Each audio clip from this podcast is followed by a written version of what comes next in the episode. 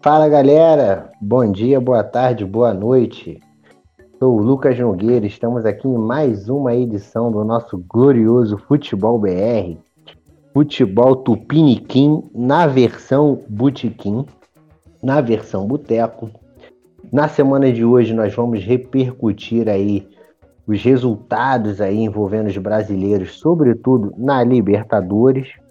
Vamos falar aí do Mengão sem freio que arrasou Defensa e Justiça, o Palmeiras que passou tranquilo, o São Paulo que também fez uma partida exuberante.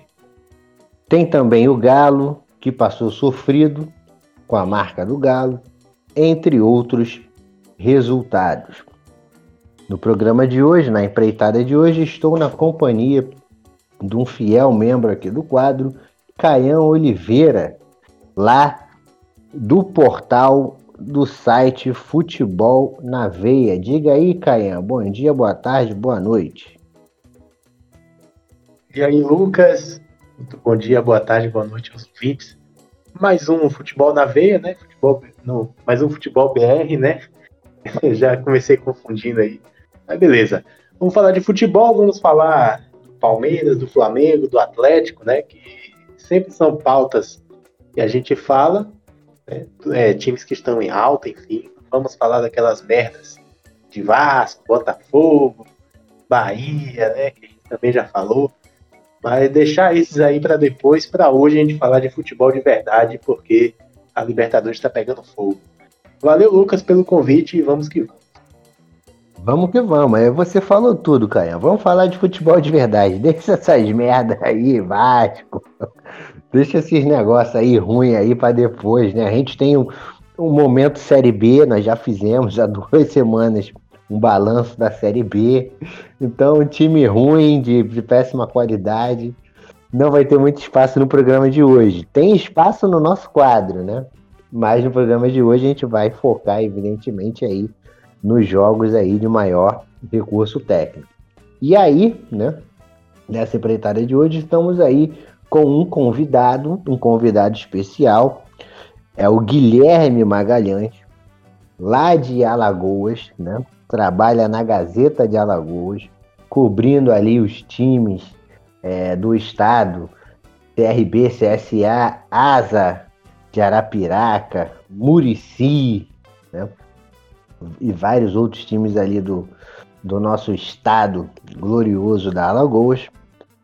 E ele está aqui para bater um papo com a gente sobre essa rodada aí da Libertadores, embora seja torcedor do Asa, que infelizmente não vai ser pauta nesse programa, mas seja muito bem-vindo. Bom dia, boa tarde, boa noite, Guilherme.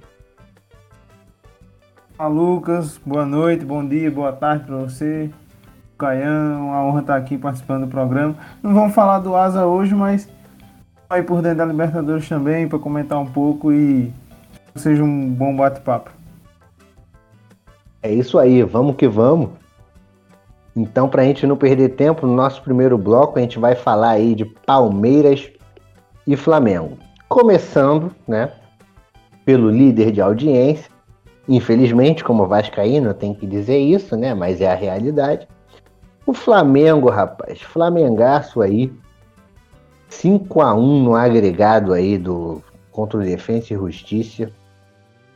É... E o gol que o Defesa e Justiça fez também foi um gol entregue, placar moral 5 a 0 Flamengo passou tranquilo, Renato chegou, parece que botou ordem na casa.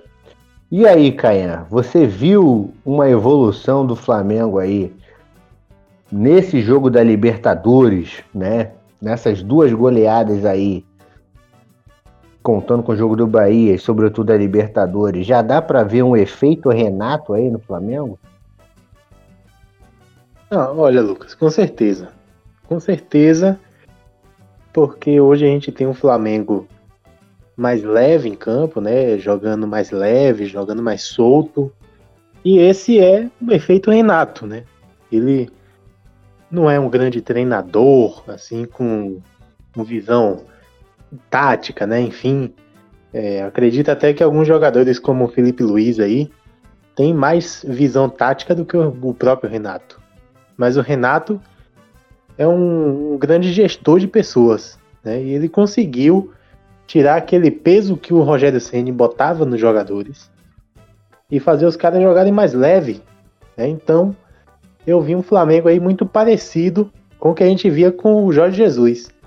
Né? Não sei se eu vou estar exagerando aqui, mas muito parecido, um time leve, jogando para cima, se divertindo ao jogar o futebol, né? O, o que era a marca aí desse time do Flamengo aí é, desde 2019.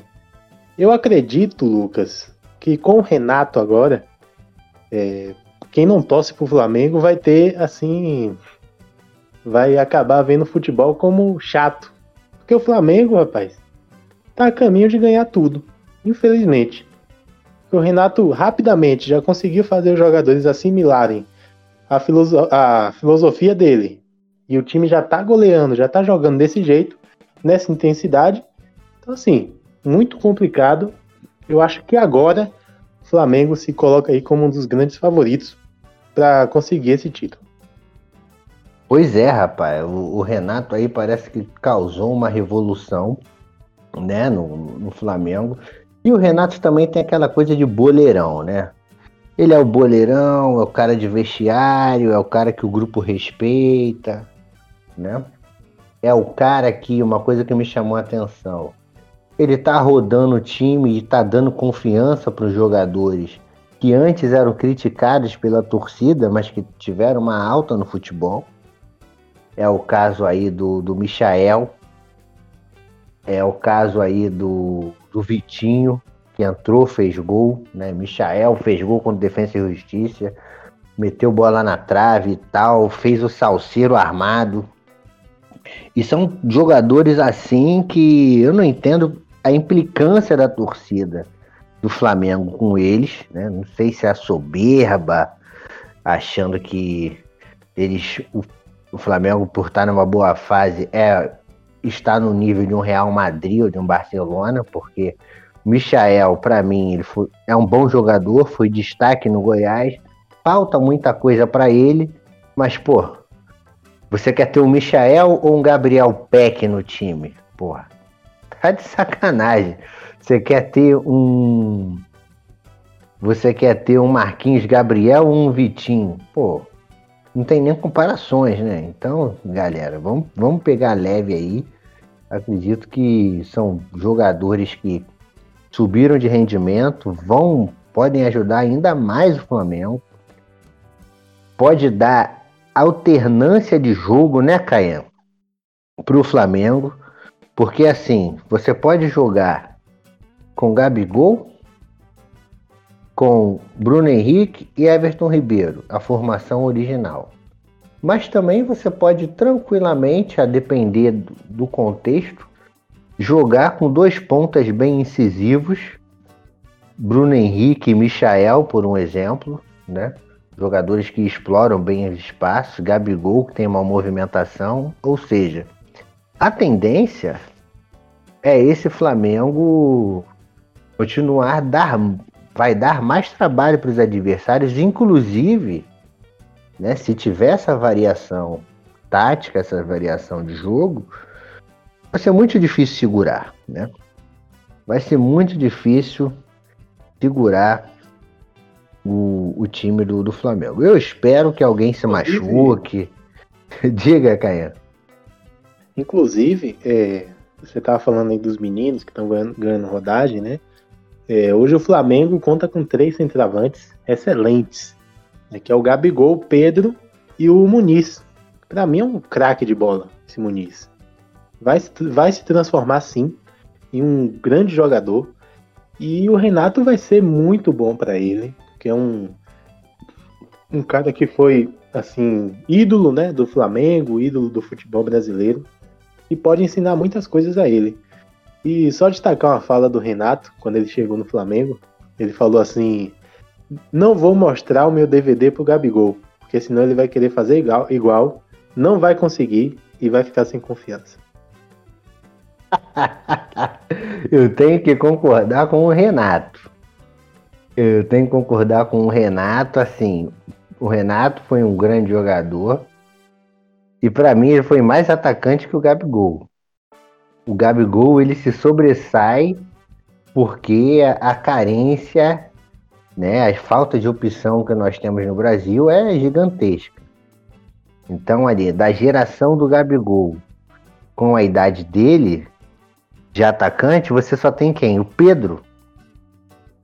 Então é, é complicado, né? Chamando aqui o Guilherme para conversa, antes de a gente passar para a próxima pergunta, mas você concorda, Guilherme, que o, que o, que o Gabigol ele é um bom jogador, é claro, ninguém está dizendo que ele é um pereba, mas ele também se beneficia dessa falta, né, de, vamos dizer assim, de concorrentes, né, na geração dele. Diga aí, Guilherme. Eu acho que tem muito disso sim, velho, porque o Santos mesmo já tinha muito disso. A gente procurava um centroavante aqui no Brasil, quem é que tinha? É, Ricardo Oliveira no Atlético. Não tinha comparação, era o Gabigol e pronto. O futebol brasileiro está muito carente disso. A gente viu agora é, recentemente na Copa América foi a maior prova disso, a partida contra a Argentina falta um pouco disso na, na, na, no Brasil e o Gabigol se beneficia disso. O cara não tá errado em fazer isso, né? Fazendo dele, o trabalho dele. Exatamente, tá fazendo o trabalho dele. É o melhor da geração dele, isso é inegável, e tá conquistando o espaço dele, né? Então, Lucas, é um. Diga, inclusive, inclusive, eu, na minha, na minha humilde opinião, eu acho o Gabigol craque, né? Desde que ele surgiu no Santos. Ele não era centroavante, jogava de ponta direita, né? Que o centroavante do Santos era o Ricardo Oliveira, ele jogava pela ponta direita. Fazia gol pra caramba, cara. Jogador forte, rápido, um chute potente, chute, um chute direto. E quando ele se tornou é, centroavante no Flamengo, aí que ele melhorou muito, pô. Melhorou muito e chegou aí a marca de 85 gols em campeonatos brasileiros, né? Juntando 2018, 2015, 19 e 20 e em 21 ele só fez um jogo e fez três, fez três gols.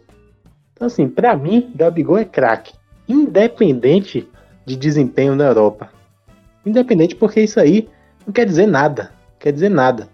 Ah, ah não jogou na meu amigo, quer dizer nada, o cara é craque de bola, né? Mesmo que seja só no futebol brasileiro, Assim, eu acho que o Tite devia achar uma vaga para Gabigol, inclusive, porque ninguém aguenta mais Gabriel Jesus e Firmino, né? Gabigol muito melhor que eles. Assim, é uma questão de paciência, né? questão da seleção. Mas Gabigol dispensa comentários, mas o Renato Gaúcho também era melhor que ele. Eu também acho que o Renato era melhor que ele. Você puxou aí um assunto interessante, Caio, sobre o, os números do Gabigol, oitenta e tantos gols aí em cinco anos, né? Jogando a Série A, né? É, e esse quatro anos, vai, porque esse ano para ele tá começando. É, é, Ele, ele fez 85 e já tá próximo de passar o Mário. Se eu não me engano, fez 89. Pô, absurdo. Números absurdos, cara. Mas uma, esses números eu, eu, eu, gostaria de fazer uma ponderação quanto a eles, que é o seguinte, eu vi uma, uma reportagem do, do Globoesporte.com chamando a atenção para o seguinte, Gabigol está prestes a ser o artilheiro mais novo do Campeonato Brasileiro, superando Roberto Dinamite, que fez 100 gols com 26 anos. Gabigol, sei lá, fará 100 gols com entre 24 e 25, né? Um ano aí de, de diferença para o Roberto Dinamite. Só que aí a matéria quer clique. Mas não fala que Gabigol sempre jogou campeonatos brasileiros com 38 jogos. E na época lá do Roberto Dinamite, você tinha edições de campeonatos brasileiros com 21 jogos. O campeonato brasileiro mais longo que o Roberto Dinamite jogou pelo Vasco foi a edição de 1979 com 33 jogos, o Vasco foi até a final. Aí tinha negócio de grupos, passava de fase, grupos, não sei o quê, um grupo, dois grupos, terceira fase, semifinal e final, e 33 jogos. Então, assim, a, a marca dele é expressiva, é de se comemorar, mas quando você pega para comparar com o Roberto Dinamite, não tem condições porque o cara jogou aí muito mais jogos, né, do que o próprio Roberto. Então, falar que ah, ele vai ser melhor que o Roberto na idade do Roberto, eu acho forçar um pouco a barra demais. Não sei se vocês concordam comigo, se eu estou sendo clubista demais, ou, ou, ou, ou, se faz sentido, porque o número de jogos de antigamente de um brasileiro era muito menor, né? Então, é, é mais ou menos isso. E aí, então, falando ainda sobre, sobre Flamengo, né? Aí eu, a segunda pergunta sobre o Flamengo, que é o seguinte. Você falou aí, Caia, que o Flamengo passou muito bem do Defensa e Justiça, né? 4 a 1 tal, ganhou o primeiro jogo. BKSS, embora seja um bom técnico aí, não foi páreo, né? Para o poderio econômico, técnico do Flamengo. E agora o Flamengo vai pegar aí um adversário bem acessível, que é o Olímpia, que despachou ontem o Internacional nos pênaltis. E aí, Guilherme? Olhando essa chave aí do Flamengo, esses adversários aí pela frente, Olímpia, depois pode ser Barcelona de Guayaquil ou Fluminense. A final tá pertinho pro Flamengo? O que, que você acha? Cara, vou ser sincero, particularmente eu acho muito cedo. Eu sou muito conservador no, quando analiso um negócio desses, porque é muito cedo, velho. A gente sabe que a diferença entre Flamengo e Olímpia é enorme financeiramente, é enorme tecnicamente. Todo mundo estava esperando o Flamengo internacional, né, nessa, nessas quartas de final, e olha o que aconteceu, né? Sabe que o Olímpia tem camisa. Eu não tenho medo de falar que o Olímpia tem mais camisa que o Flamengo na, na, América do Sul, é um tricampeão da América, tem uma final recente em 2013. É um favorito, claro, né? Mas é, dizer que a final está próxima é complicado. O Flamengo, supondo que vai passar do Olímpia, viu o Fluminense. O Flamengo, o Flamengo vendeu uma derrota recente para o Fluminense, né? No Campeonato Brasileiro, o Fluminense é naquela, naquele Fla-Flu, claro, era um outro Flamengo, Rogério Senna, mas naquele Fla-Flu entrou, é, engoliu o Flamengo na é, aspecto tático, não deixou o Flamengo jogar tão à vontade assim, esperou uma bola. E a Libertadores tem muito isso, a gente tá cansado de ver exemplos por aí. Se vier o Barcelona, o Barcelona está vivendo um dos seus melhores anos desde nessa década, eu diria, né? Teve 2017, chegou na semifinal, naquele ano o Barcelona, o Santos e Palmeiras, salvo engano acho muito cedo para falar que o Flamengo tá com o pé na final. Claro, é franco favorito da chave entre todos os times que ainda estão: Olímpia, Flamengo, Fluminense, Cerro Portenho, Barcelona. O Flamengo é o, é o mais forte. Só que precisa ter muito cuidado. A gente viu o Internacional meter 6 a 1 no Olímpia e ser eliminado ontem à noite, né? Muito complicado falar que o Flamengo está próximo da final, mas é favorito para chegar porém tem que pôr o pé no chão. Tem um técnico que é experiente em Libertadores, o Renato. Ou três semifinais seguidas. Tudo para passar, mas precisa, acho que, um pouquinho de humildade e de cautela. Cautela numa Libertadores nunca é demais. Humildade e cautela não, não, faz mal para ninguém. Bem, bem colocado, Guilherme. Antes de passar a bola para o Caian aí, sobre essa. Se ele, se ele acha ou não se, se o Flamengo está perto da final, é isso mesmo, Guilherme. Você falou do Barcelona. O Barcelona de Guayaquil já vem de uma boa Libertadores, né? Barcelona ganhou na primeira fase do Boca, ganhou do Santos, inclusive na Vila, e agora despachou o Vélez. Embora o último gol do, o gol do Barcelona, né, o gol da classificação, foi um bate-cabeça generalizado ali da zaga do Vélez, né, uma coisa ridícula. Mas o Barcelona ele soube enfrentar é, adversários duros e passou por esses adversários, né? Então é um time aí que também vai ganhando confiança e pode endurecer eventualmente aí para cima de Fluminense, né? Ou quem sabe até de um próprio Flamengo, né? O gol do, do, do Barcelona, o terceiro gol, o gol do pela Perlaça, né, um chute ali de fora da área, foi após o Gentilete e o Los Santos baterem cabeça ali na entrada do Vélez.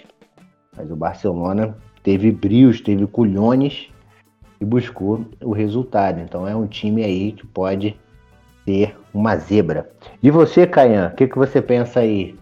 É, Mengão perto da final? Ou é muito cedo, melhor ter cautela? O Renato ele tirou leite de pedra no Grêmio.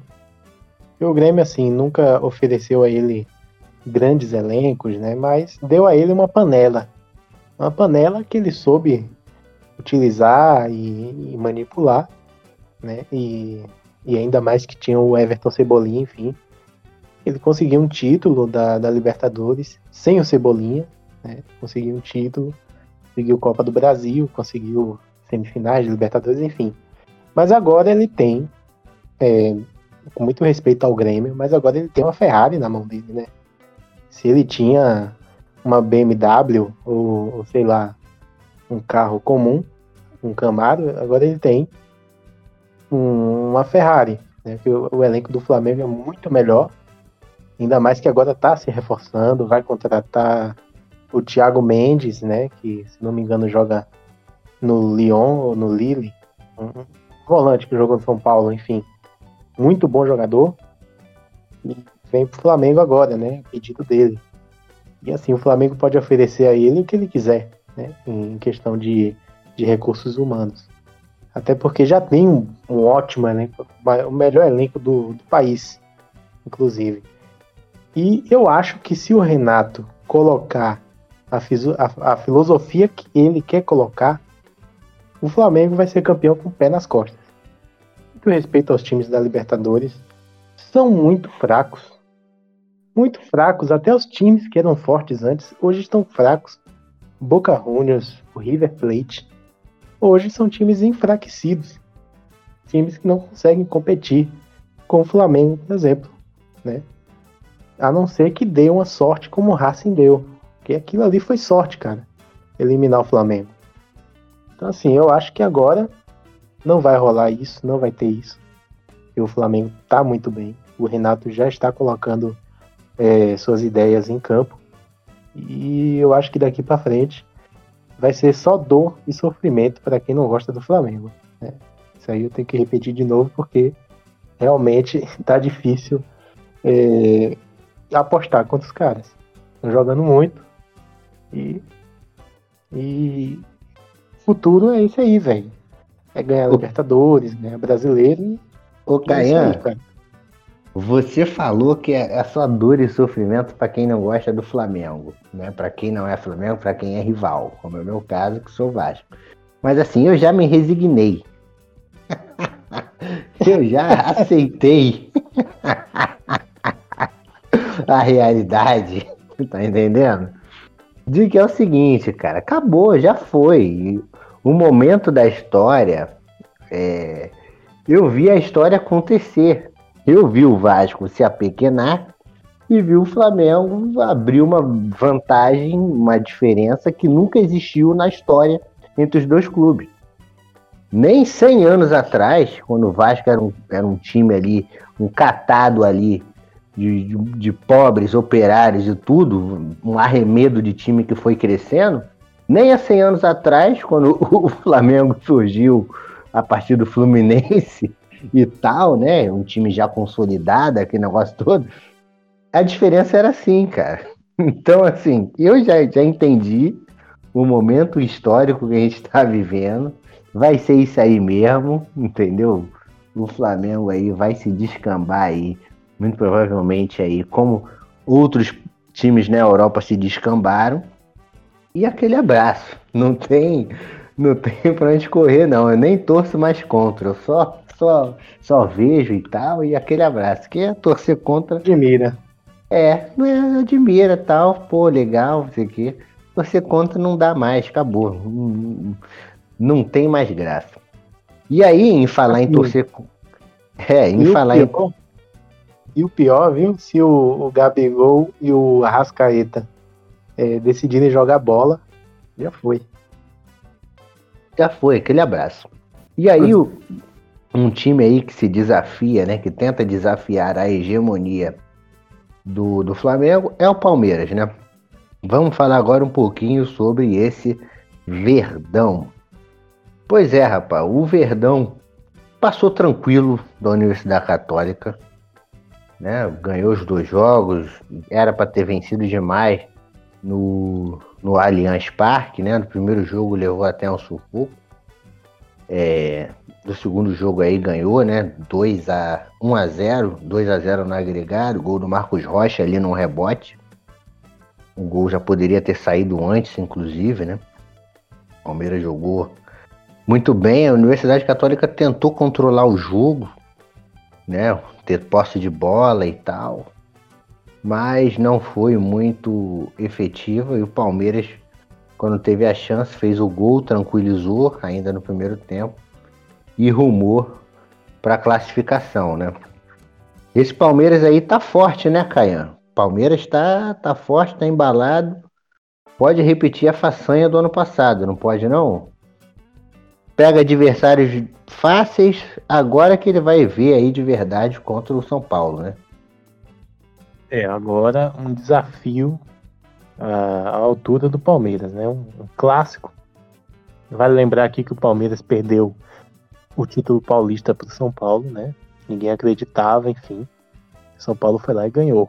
Então não pode ter essa, esse, essa, esse espírito de já ganhou, porque São Paulo é um time difícil de, de ser batido.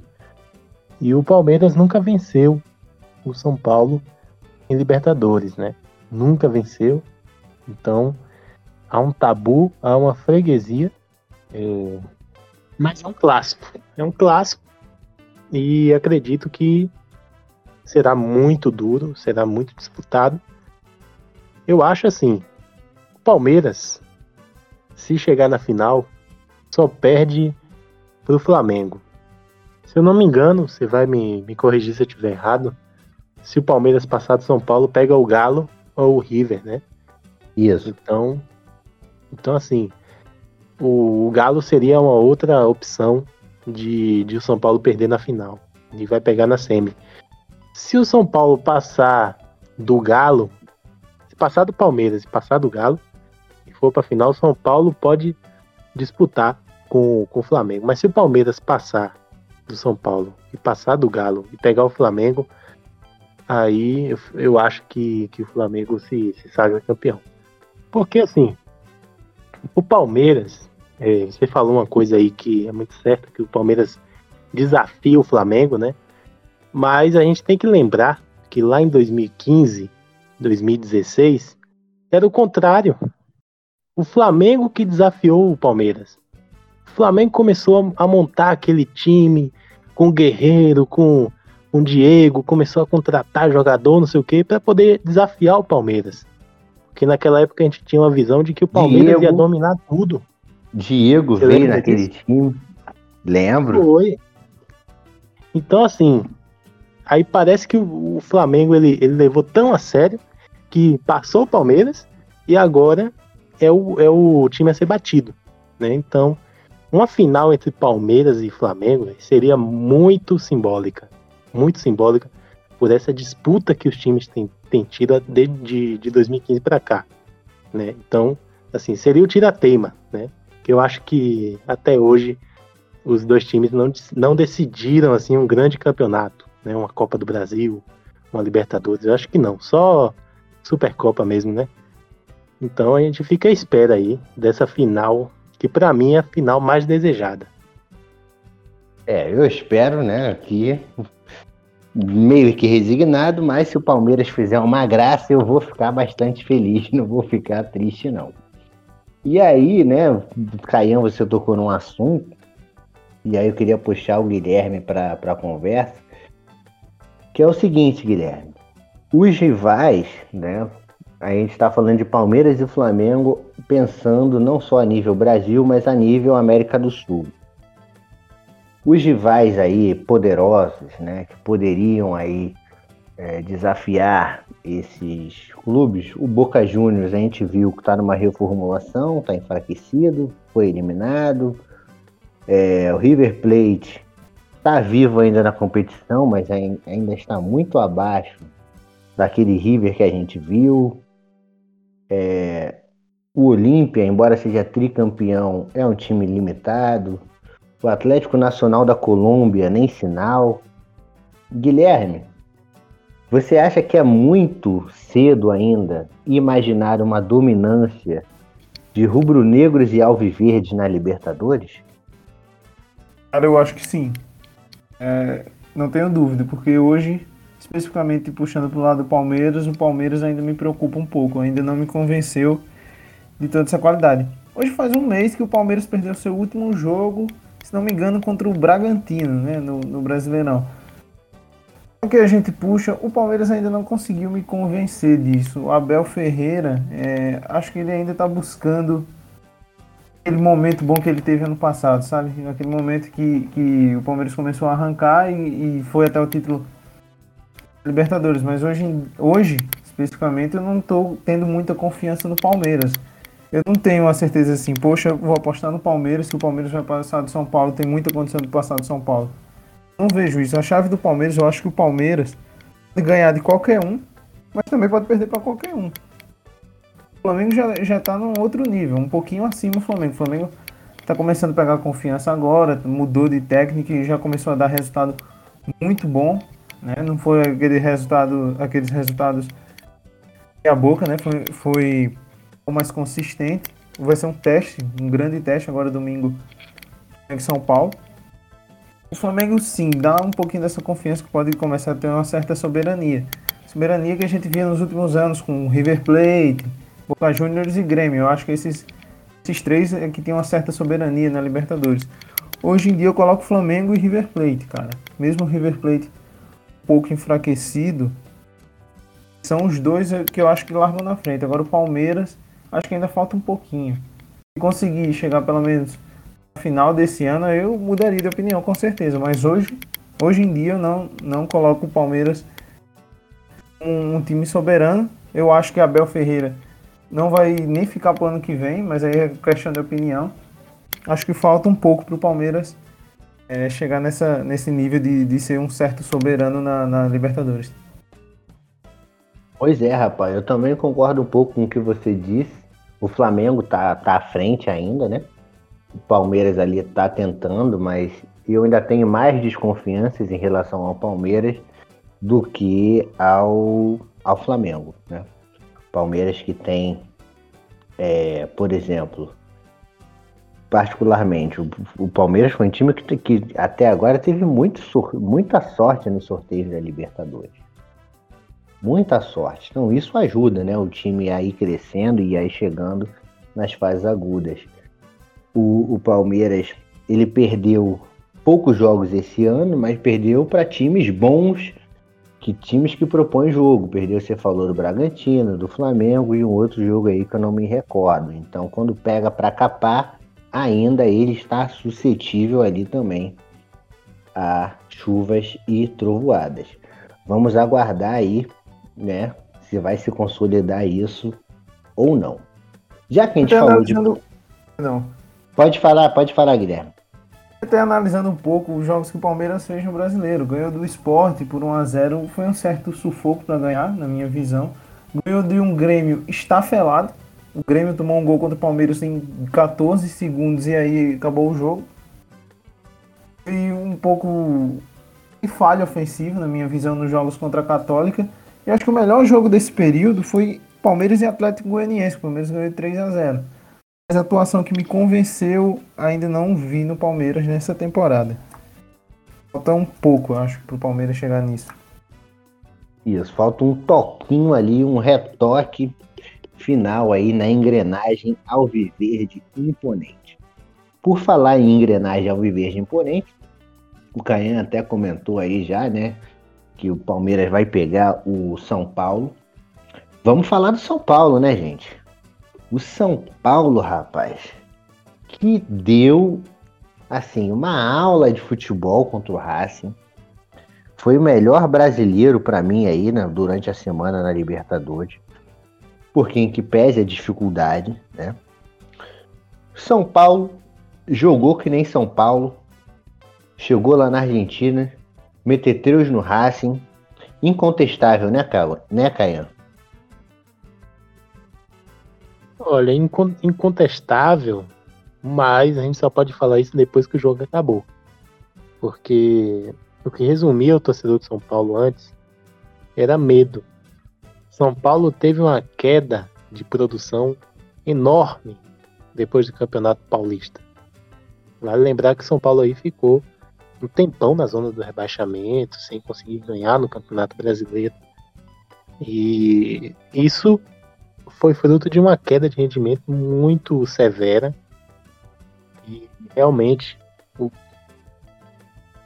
o torcedor ficou com medo, né, do time ser eliminado pelo Racing. Até porque o Racing ganhou do São Paulo dentro do Morumbi quando o São Paulo estava jogando bem. Então, assim, era uma partida equilibrada, uma partida poderia acontecer qualquer coisa. E São Paulo foi lá e mostrou a sua força. Né?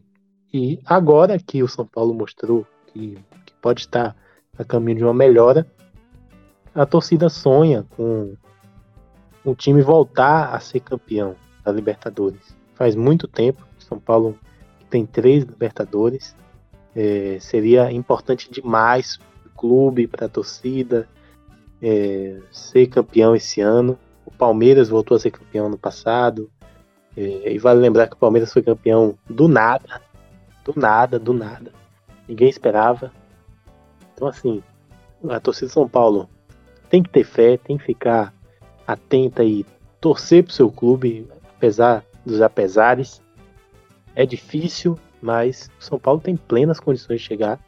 Se passar do, do Palmeiras, pode pegar o Galo, e a gente sabe que o Galo não tem camisa, e o São Paulo tem muito mais camisa que o Galo. E, e aí o São Paulo pode aprontar uma. E também o São mas Paulo. Mas em Libertadores está igualado, né, Caia? É uma vitória ah, para cada lado, né? Paulo, né? Mas o São Paulo é mais. É mais pesado, pô. Ah, com certeza. Principalmente Libertadores principalmente Libertadores, principalmente em campeonatos continentais. São Paulo é foda. São Paulo é foda, tá vivendo uma fase há oito anos, nove anos. Mas isso vai passar. Isso vai passar. Eu acredito muito no São Paulo. Acredito muito no São Paulo. E se passar do Palmeiras, vai ser difícil segurar o São Paulo, viu? Porque o São Paulo pode sim bater testa com o Flamengo. Eu não acredito muito no Palmeiras quanto o Flamengo. Mas no São Paulo eu acredito. Muito bom, é. O São Paulo também que tem uma história aí, né? Que o, Flamengo tem sido freguês, é um freguês de São Paulo. Né? Tomou três, tomou quatro ano passado, Flamengo. Com esse timaço, os caras não conseguem ganhar do São Paulo. Então, se o São Paulo for para a final contra o Flamengo, eu também não ficaria triste. Embora resignado se o Flamengo ganhar. Mas também, né? São Paulo fizesse uma gracinha também seria bem-vinda essa graça. Mas voltando ao jogo, né? É, voltando ao jogo, Guilherme, é, o São Paulo jogou bem contra o Racing, né? Fez logo 2 a 0 né? 3 a 0 depois o Racing ali diminuiu. E me chamou a atenção a atuação aí de, de três jogadores. O Miranda, né? o Rigoni ali, né? O atacante, acho que ele é argentino ali, que joga pelas pontas. E um garoto da base, um tal de Marquinhos. Parece que fez o primeiro gol dele e tal, pelo São Paulo, um moleque que começou aí desde cedo. É, ainda tá sem Daniel Alves, né? Mas o Miranda já muda o patamar da zaga ali do São Paulo, você não acha não, Guilherme? Com certeza, com certeza. Miranda no começo do ano estava especulado São Paulo e no Coritiba, né? Eu acho que ele não iria para o São Paulo se ele não soubesse que tem ainda muito para dar para o futebol brasileiro em alto nível, né?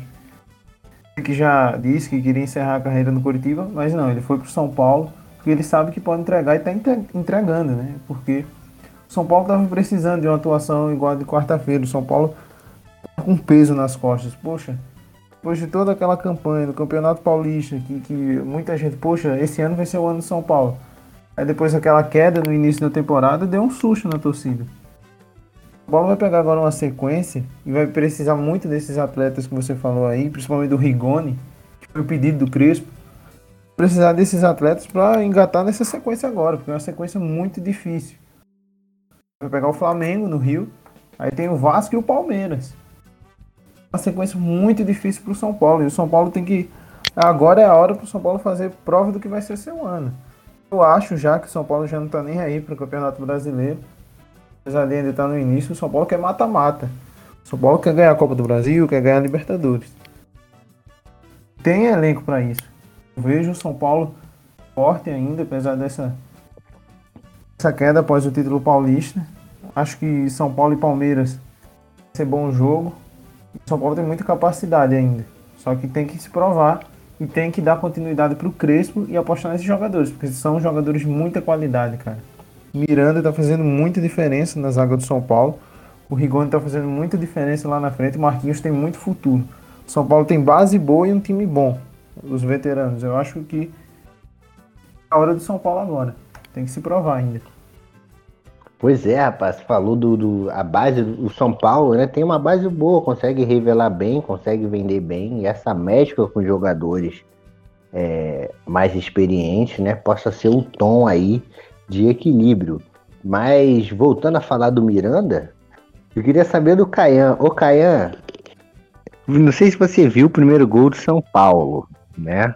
A roubada de bola do Miranda o, o, lançamento que ele dá lá pro o Marquinhos correr.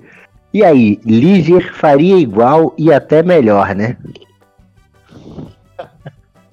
Lucas Fonseca é muito melhor que Miranda, desculpa aí.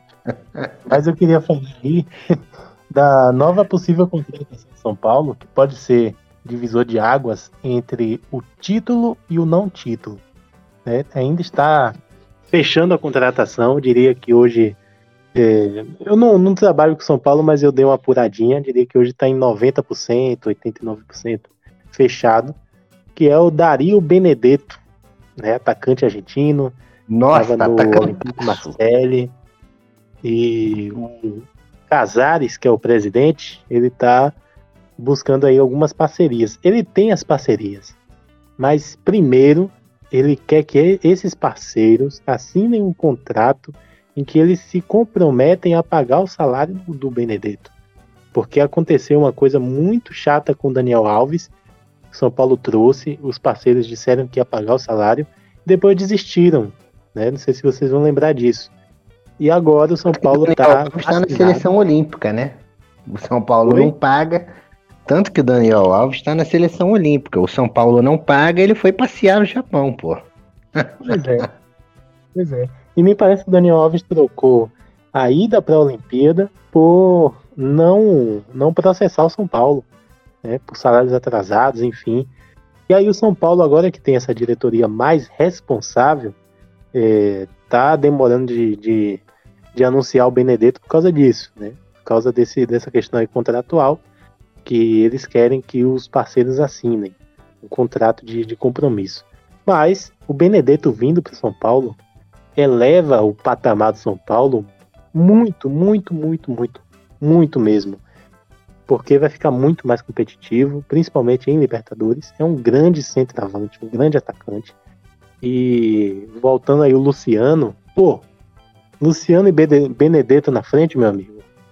É caixa. A gente tem que lembrar aqui que o, o, o, o técnico Crespo ele joga em 3-5-2.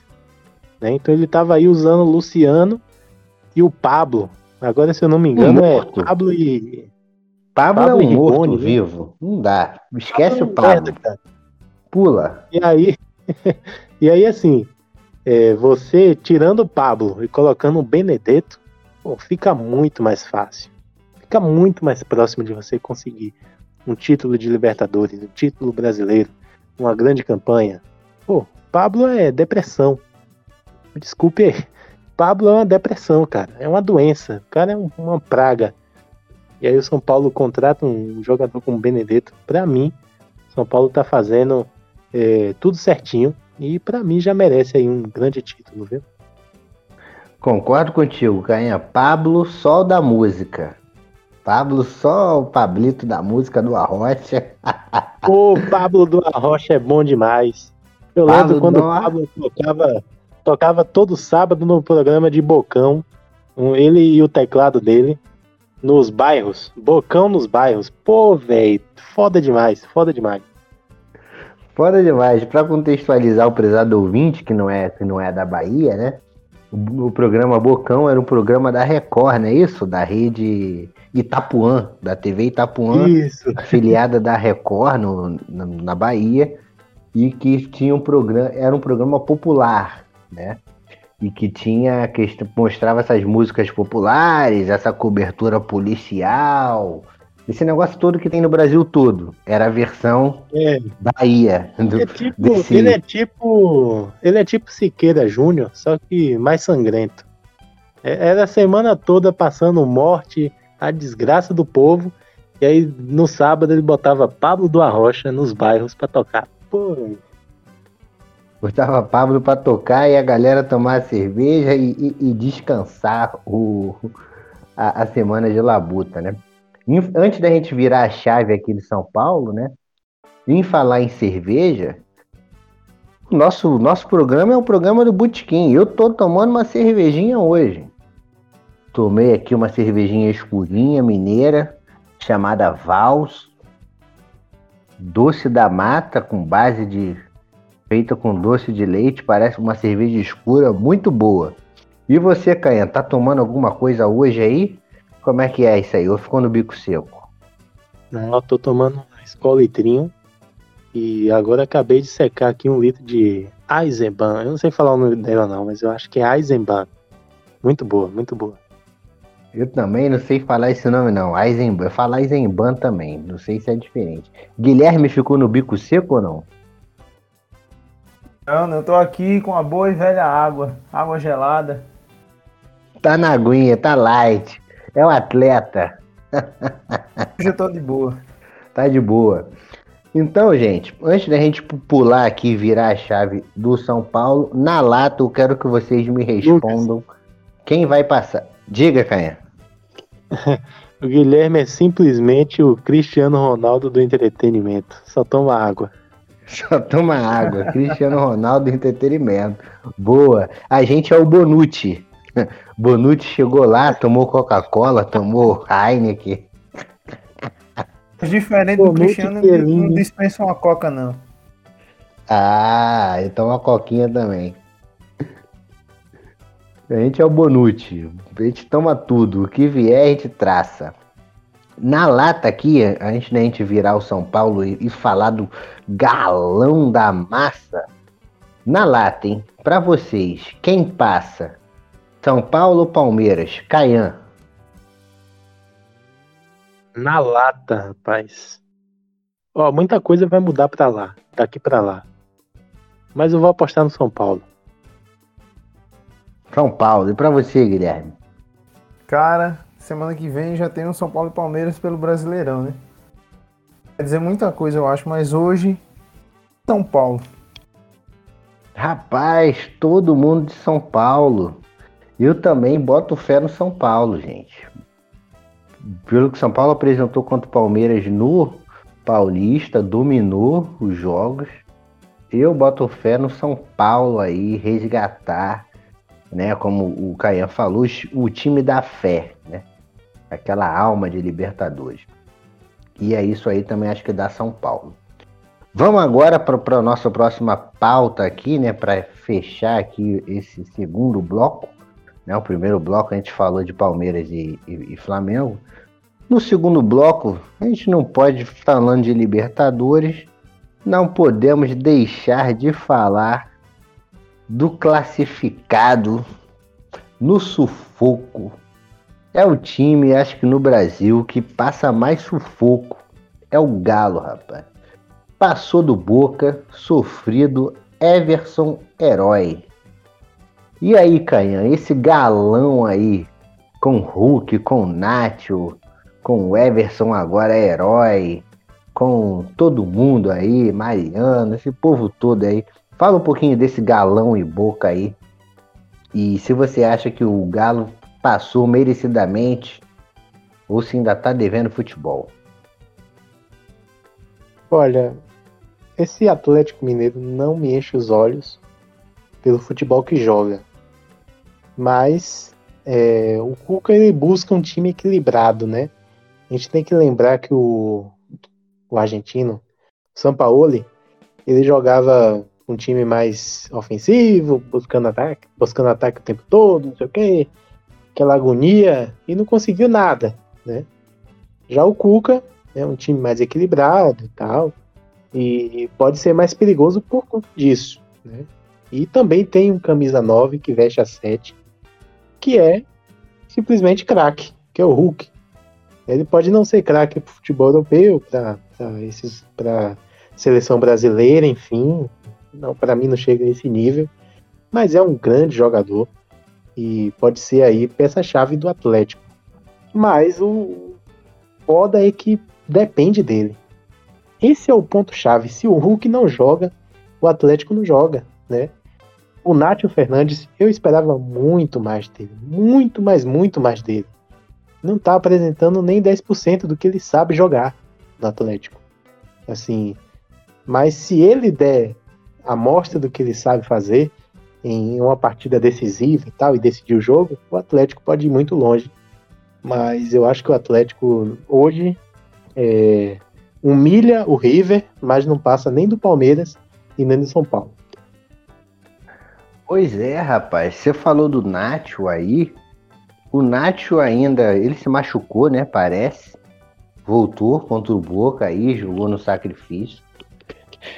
Ele, tecnicamente, para mim, pode jogar mais do que tá jogando. Mas eu acho que esse jogo do Cuca, é, o Cuca ainda não tá sabendo lidar muito com ele. Você concorda, Guilherme? Você acha que o Cuca tá meio que atrapalhando um pouco o, o Nath Fernandes? Concordo, concordo. Desde do começo da temporada, quando o Atlético Mineiro escolheu o Cuca para ser o técnico, eu já fiquei um pouco com, com o pé atrás. Se você pega hoje o Atlético, é uma máquina.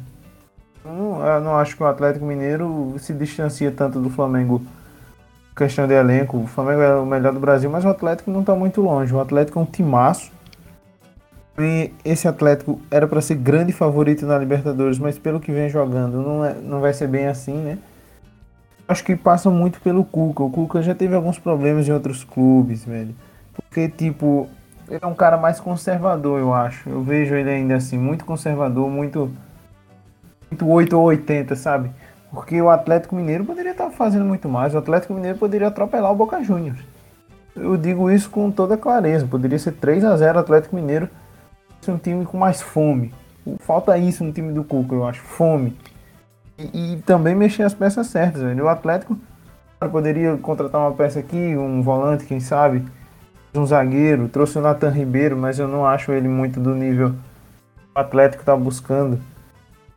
Acho que o Cuca precisa melhorar muito para melhorar esse Atlético. O Atlético não está jogando tudo aquilo que poderia. E isso leva até a comparação com o Palmeiras, mas eu acho o Atlético melhor que o Palmeiras. Poderia ser melhor que o Palmeiras hoje. Então um pouquinho pro Cuca achar esse Atlético e o Nacho é uma peça fundamental para o elenco. Ele é um craque, ninguém tem dúvidas disso. Se ele fazer o melhor possível, se o, se o Nacho consegue produzir o melhor possível, o Atlético sobe para um nível espetacular. O Atlético pode ter qualquer time se o Nacho jogar bem. E aí passa pelo Hulk, que é um craque, está jogando muito aqui. E vai em, em, é, interferir em todo o elenco do Atlético Mineiro, todo o time. Pois é, você falou em todo o time. Quem parece que acha que agora vai crescer de produção, ou pelo menos ter uma constância, é o Everson, né? O Everson é um goleiro aí que a torcida contesta. Teve um jogo aí, acho que contra o Santos, que ele deu um frango no último minuto. Quase que ele dava o frango ali na no gol do Boca Júnior, né? Só que estava impedido o cara que participou do lance chegou no final ali, ele conseguiu fazer duas defesas na, na cobrança de pênalti e chutou um bico. Nossa! Aquele pênalti, hein, Caian? O pênalti que ele chutou ali foi um pênalti maravilhoso, não foi não? Um, um, um cacete no ângulo. É aquela bola que ou vai no ângulo ou isola, né? Ele deu sorte que a bola entrou, né? Pô, mas a gente tem que lembrar aí que o Everson tira onda de batedor de falta, né? Fez até gol de falta jogando pelo Ceará, em cima do Corinthians. Ah, bem é... lembrado. Tá vendo? Ele, ele tira a onda dele. Mas eu não gosto muito do Everson. É, acho que intitular ele de herói é mais pela mídia mesmo e tal. É, eu acho que essa classificação do Galo tá mais ligada à in incompetência do Boca né, do que propriamente dita a competência do Galo. Porque se fosse pela competência do Galo, como o Guilherme falou, o Galo teria dado 3, 4 no Boca. Porque o Boca é ridículo. Ridículo. Mas assim, o Boca segurou 0 a 0 foi para os pênaltis e bateu como igual uns doentes. Horrível, horrível. Me lembrou até o Brasil na Copa América de 2011, aquela disputa de pênaltis horrível contra o Paraguai. Meu Deus do céu. Então, assim, torcedor do Atlético tem que ter um pouco mais de cautela, né? Tá uma torcida muito arrogante, muito arrogante. O Galo pega agora um rival muito mais fácil do que o Boca, que é o River. O River tá muito enfraquecido. Não é nem, nem sombra do que o River era recentemente, 2019, 18. E eu acho que o Atlético até passa com facilidade. Mas passar pelo São Paulo ou Palmeiras vai ser difícil pro Galo. Né? Esse futebol equilibrado que o Cuca coloca, é, com, com o elenco que ele tem, é perigoso, é perigoso. E eu acho que vai ser mais um vexame aí, essa Libertadores do Atlético Mineiro. Pois é, rapaz. Eu, se fosse o Galo, a Libertadores está difícil. Focava no brasileiro e na Copa do Brasil. Com todo respeito ao seu Bahia, Caian, é, ser eliminado por River Plate, ok, faz parte do jogo. Agora, com o investimento que você tem, ser eliminado para o Bahia na Copa do Brasil, aí já não é tão tolerável assim. Não dá para para aceitar. Então eu focaria nessas competições, né? Mas aí ele vai tentar aí tudo, enquanto tiver vida, vai tentar tudo. Para a gente arrematar esse galo, é, tivemos cenas lastimáveis, né? No, após o jogo, os jogadores do Boca Juniors meteram a porrada, quebraram tudo, deram soco na cara de segurança, tentaram invadir o, o vestiário do, do Atlético. O pau quebrou lá no, no Mineirão. E aí, eu conversando com, com offline, né, com os colegas, eu falei, porra, a Comebol deveria punir o Boca Juniors no mínimo um ano sem participar de competições é, competições internacionais. Mas conhecendo a Comebol do jeito que você conhece, Guilherme, você acha que isso vai acontecer? Mas nunca, nunca. Boca Juniors jamais. Aconteceu uma vez naquele Boca e River nas oitavas de, de, de 2018, mas ali era dois argentinos. Se fosse o contrário, se fosse o Atlético batendo lá no, na porta do, do, Boca Juniors, aí eu já não, não duvidava nada. Mas como é o Boca, duvido. É coisa de argentino, viu? É, eu também acho muito difícil a, a Comebol fazer alguma coisa aí em relação a esses episódios ridículos protagonizados pelo Boca quebrando tudo, é uma coisa horrorosa. A Argentina é, muito folgada, né, Caian? Sem, agora aqui, sem xenofobia, sem nada, mas assim, é muito arrogante, não é não? Os caras chegar aqui e, e, não se conformar com a derrota, querer quebrar tudo, bate na cara e acha que vai ficar por isso mesmo, é muito folgado, é muita arrogância, não é não? tem que fazer o que o, o aeroporto de Salvador fez com o Independiente, rapaz. O Independiente veio jogar com o Bahia aqui. O aeroporto prendeu eles lá, tiveram que dormir lá mesmo. Tiveram que dormir lá mesmo. Teve nem direito ao hotel. Para mim, Brasil não deveria dar nenhuma hospitalidade a, a time argentino. Nenhuma, nenhuma. Chega no Brasil, dorme no, no aeroporto, vai pro jogo, volta e vai embora. Porque essas porra aí, eu não aguento mais. Não aguento mais. A gente perdeu a Copa América para eles.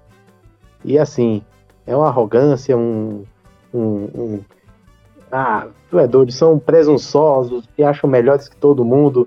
Quando perde, não aguenta, quer bater, quer esculhambar. Enfim, para mim, argentino é, deveria fazer o próprio campeonato deles lá. Seria até melhor. Porque para eles, quando eles perdem, é roubado. Né? Sempre. Quando eles ganham roubado também não, não admite.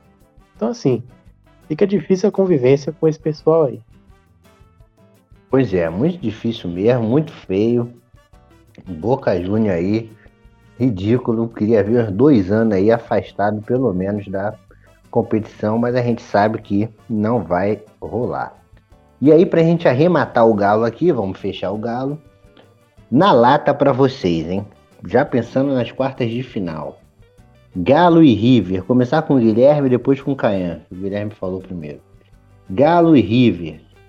E aí, Guilherme, quem passa? Facilmente Atlético Mineiro. E acho que vai dar muito uma cascadura pro Atlético ter eliminado Boca e River em sequência. Rapaz, confiança no Galo. E você, Caian? Então, passa aí com pelo menos 4 a 0 de, de agregado. Que isso? Vocês estão muito doidos. Não, eu boto. O Galo é o pode até doido. passar. Mas o River Plate, para mim, ainda é superior ao Boca. Que o River Plate tem sistema de jogo.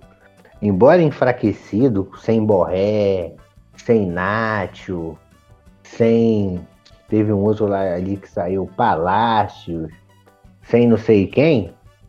Ainda assim é um time que mantém a mesma forma de jogar. E time que mantém a mesma forma de jogar, o mesmo ritmo de jogo, contra esse Atlético aí que vai, mas não vai, pode dificultar bastante, né? Rapaz, o River cresce, esse... né, Lucas? O River cresce também, tem isso. Esse jogo aí, cara, o Atlético pode passar, para mim tá equilibrado. Mas se eu for dar um palpite, eu palpito no River, só para quebrar um pouco a banca. É, vocês apostaram no Galo. Só para não ficar marmelada, todo mundo apostou São Paulo e agora todo mundo apostou Atlético. Eu vou de River Plate pensando nisso aí que eu falei para vocês. Então, Fechamos aqui o nosso segundo bloco falando do galão da massa e do São Paulo, do tricolor paulista, né? Que foram que também passaram aí de fase na Libertadores. Outros resultados aí desse meio de semana, nós tivemos aí é, na quinta-feira, né? A gente já até comentou no início do programa, o Olímpia eliminando o, Boca, o o Internacional no Beira Rio. Internacional do senhor Thiago Galhardo, hein, Caian? Thiago Galhardo perdendo pênalti final, hein? Que coisa maravilhosa. Você não achou, não? É o Thiago Babaca. É o jogador que fica fazendo festinhas na pandemia. E posta foto no story, viu? Posta foto no story e a torcida do Inter tá por aqui com ele já. É o Thiago Galhardo, que é um jogador medíocre que fez aí 17 gols no Campeonato Brasileiro e colocaram ele como craque. Não, assina embaixo do que você falou do Galhardo.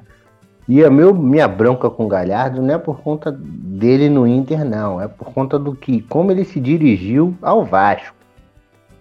Que o Thiago Galhardo sempre foi um jogador mediano ou medíocre, mas na acepção da palavra, não de ruim, como, é, sei lá, fala o nome aí, um jogador grosso, ridículo. É... Davidson. Dave, não, mas Davidson ainda faz gol, Davidson ainda serve. O outro mais ridículo, podrão assim que. De, de tão ruim que é. É. Desse, desse coisa aí. Te, teve um que jogou aqui no Asa, mas acho que você não conhece, não.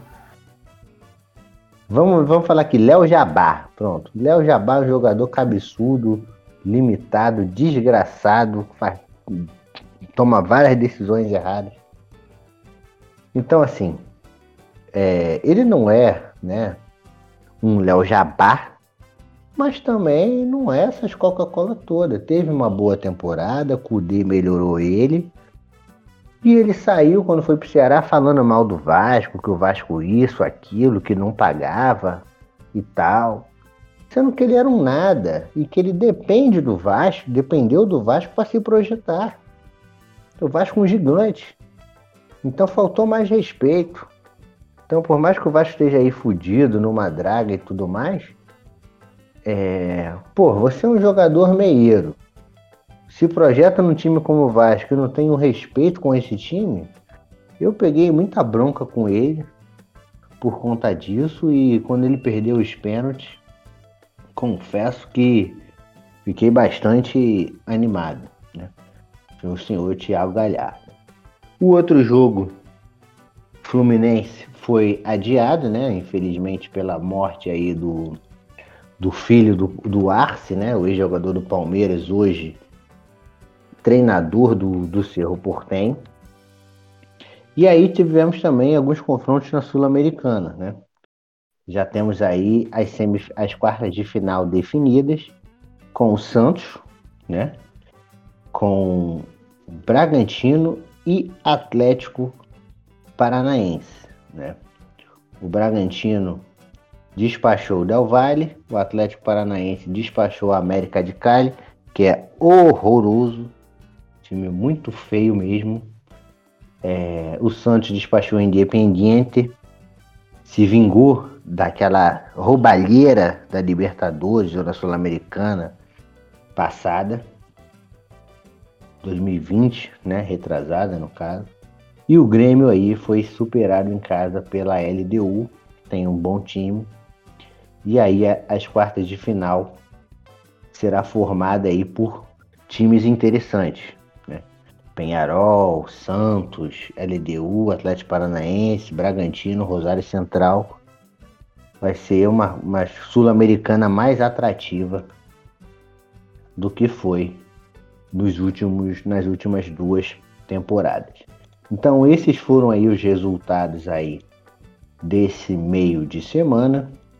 E agora a gente vai para o nosso terceiro e último bloco, que é o bloco das projeções do Brasileirão. Pois é, nesse final de semana aí a gente vai ter alguns jogos bastante interessante. E aí, Guilherme, eu explicando para vocês o seguinte: a gente projeta e dá um placar, tá certo? Então, por exemplo, vamos projetar Palmeiras e Fluminense. Para mim vai ser 2 a 2. Aí você projeta o seu placar e diz por quê, né? Além disso, a gente separou alguns outros jogos aqui também é, de, de destaque para fazer essa projeção aí dessa rodada. Então vamos a eles, uh, sem mais delongas. Começando pelo Caian. Então, Caian, Palmeiras e Fluminense, e Fluminense no Allianz Parque. Olha, eu aposto aí nesse jogo 2 a 0 pro Palmeiras. 2 a 0 Verdão. E para você, Guilherme? Eu vou parecido com o Caian, mas eu acho que vai ser 2x1 um pro Palmeiras, porque o Fluminense acho que dá para criar um pouco de dificuldade pro Palmeiras e vai ser um bom teste pro Palmeiras também. Eu vou aí de 2 a 2 Uma hora o Palmeiras vai parar de ganhar, gente. O Palmeiras pegou as babas aí, ganhou todo. Agora vai pegar uma sequência um pouco mais difícil. Se empatar aí, normal, é do jogo e, e vão para cima. Para mim, acho que o Fluminense pode empatar esse jogo aí 2 a 2 No domingo, 11 horas da manhã, o Caian pode abusar do clubismo. Dane-se. Eu não quero saber. domingo, 11 horas da manhã, aqui a uns 250 quilômetros de onde estou, Atlético contra Bahia que vem machucado depois de tomar de 5. E aí, Caio? Atlético 4x1. Nossa senhora. Isso, isso é clubismo, hein? É, fui clubista. O Bahia ainda disse que o Bahia faz um gol.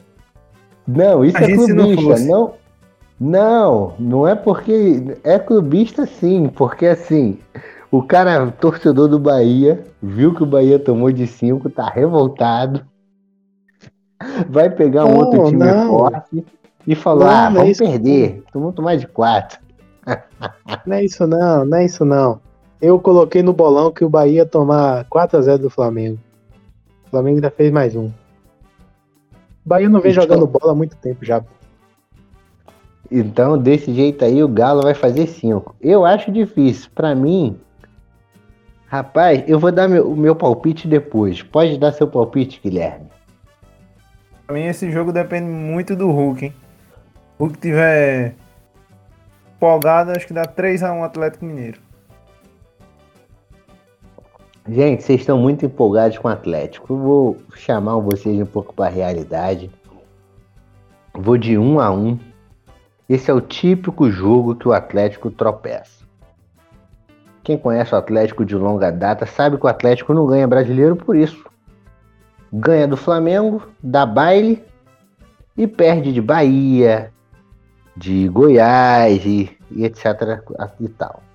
Então esse é o jogo aí, um a um, rapaz. Bahia vai se redimir dessa Não, goleada. Mas aí, mas aí você, você pensou errado, porque hoje, hoje, o Bahia tá em oitavo.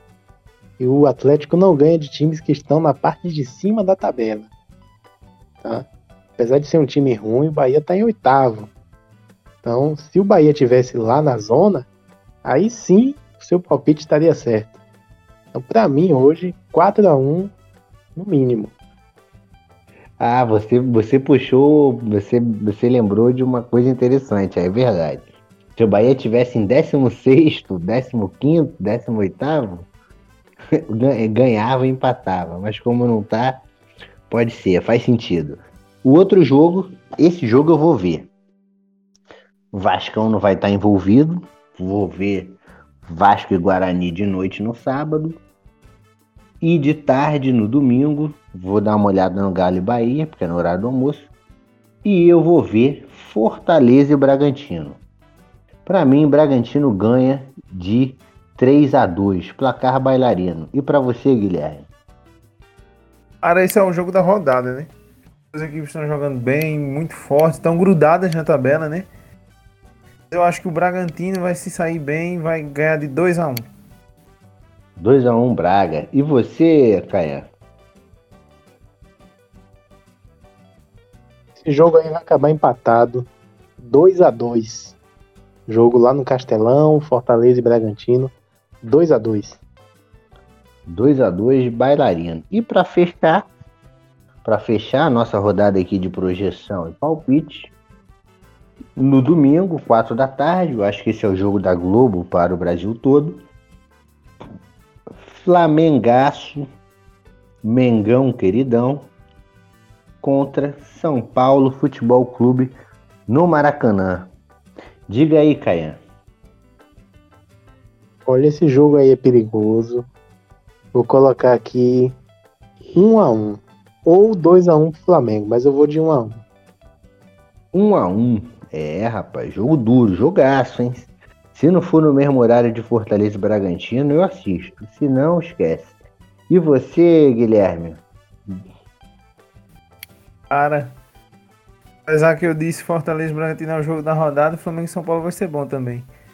Tô achando que o Flamengo vai quebrar a zica e vai ganhar de 1 a 0 No sufoco. Um gol ali no comecinho, o São Paulo vai meter pressão, acho que vai dar 1 a 0 o Flamengo. Infelizmente. É, rapaz, eu acho São Paulo voltando. Vou de um a um. Um a um esse jogo. Pro São Paulo manter ainda a moral alta. E o Flamengo não, não, não, não subir tanto a confiança assim, né? Embora seja difícil com os adversários que ele enfrenta na Libertadores. Vou de um a um nesse jogo. Então é isso, senhores. Valeu, Guilherme. Obrigado pelo, pela companhia de hoje. Espero encontrar você mais vezes aqui no nosso programa.